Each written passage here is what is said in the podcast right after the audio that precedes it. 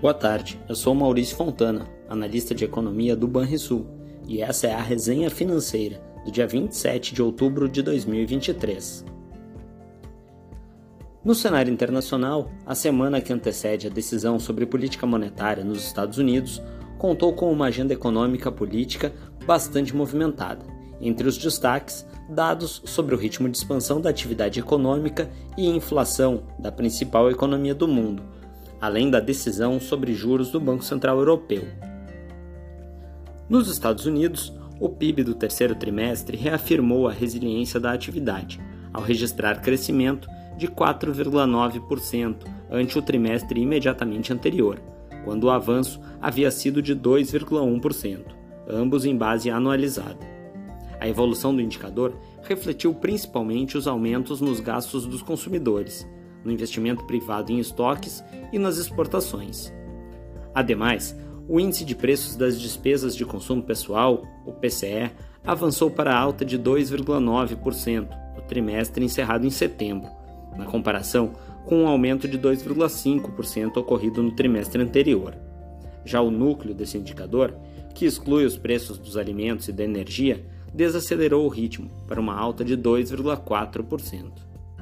Ainda nos Estados Unidos, a prévia do Índice de Gerentes de Compras, o PMI, composto, apontou um avanço de 51 pontos em outubro, após marcar 50,2 pontos em setembro, com altas no mês do indicador de serviços e no industrial.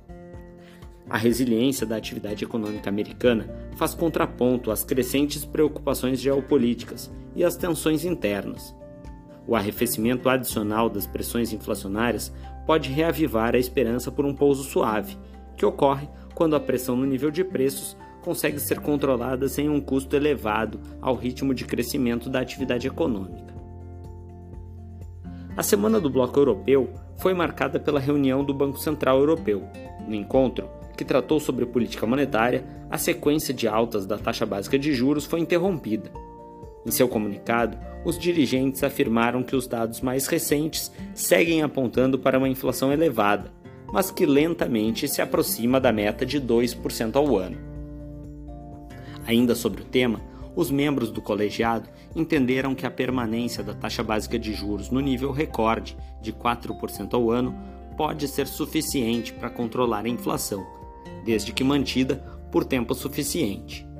Sobre a atividade econômica na zona do euro, o PMI composto caiu de 47,2 pontos em setembro para 46,5 pontos em outubro, sinalizando que deveremos ter o quinto mês consecutivo de contração na atividade empresarial do bloco, segundo dados prévios. Por fim, o índice que mede a confiança do consumidor caiu marginalmente na passagem de setembro para outubro.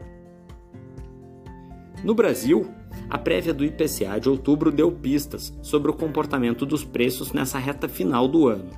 Além disso, as atenções estiveram direcionadas para o Congresso e para as votações que poderão impactar na arrecadação do próximo ano. A leitura mais recente do IPCA 15, considerado uma amostra antecedente da inflação oficial, foi considerada positiva e fonte de alívio para as próximas reuniões do Banco Central. Na passagem de setembro para outubro, o avanço registrado foi de 0,21%, em linha com o esperado pelo mercado. Em 12 meses, o índice acumulou alta de 5%, permanecendo estável na comparação com os 12 meses encerrados em setembro.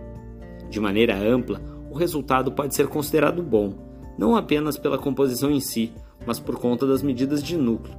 A tendência de desaceleração da pressão do nível de preços por hora permanece. Dessa forma, mantivemos a nossa projeção de que a inflação deverá encerrar o ano em 4,7%, abaixo do teto da meta estabelecida pelo Conselho Monetário Nacional.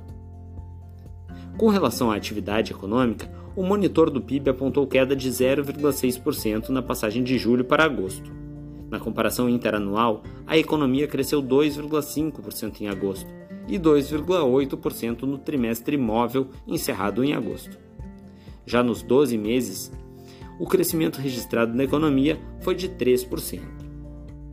O comportamento negativo da agropecuária era esperado, dado o calendário de colheitas e o expressivo resultado observado no primeiro semestre. Contudo, o contexto de retração na formação bruta de capital fixo, uma medida de investimentos do PIB, deve ser tratado com atenção, uma vez que o indicador sofre influência da taxa de juros e das condições monetárias, que permanecem em terreno amplamente restritivo.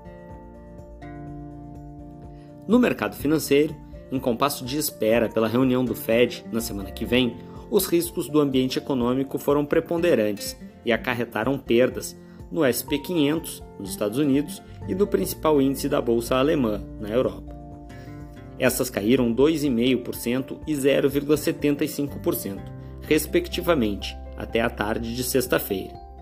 Por aqui, o Ibovespa resistiu, apoiado na repercussão de commodities e no plano de apoio econômico chinês, acumulando alta de 0,5% na semana até meados da tarde de sexta-feira. Já o dólar recuou cerca de 0,9% no período, voltando a ser negociado abaixo dos R$ 5,00, enquanto os juros pré-fixados de vencimentos mais longos recuaram de maneira expressiva na semana. Entre nossas projeções macroeconômicas, projeção de crescimento do PIB permanece em 2,8% para este ano e 1,8% em 2024.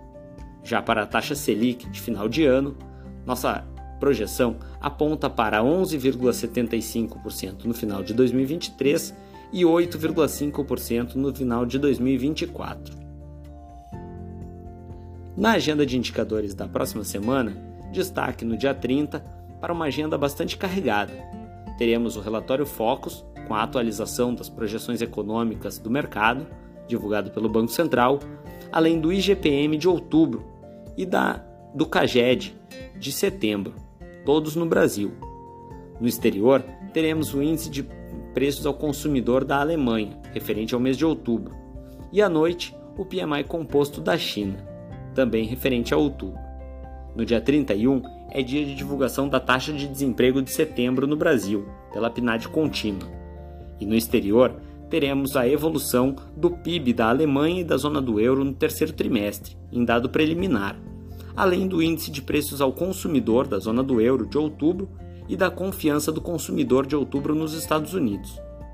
No dia 1 de novembro é dia de divulgação da produção industrial de setembro no Brasil, além da decisão da taxa de juros pelo Copom. Já no exterior, o foco será na decisão da taxa de juros dos Estados Unidos, pelo Fed.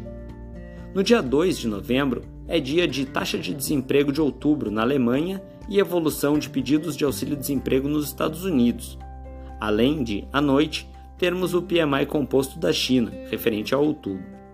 Por fim, no dia 3, teremos a taxa de desemprego da zona do euro e dos Estados Unidos, além do PMI composto americano. É isso, pessoal. Tenham um excelente final de semana e bons investimentos.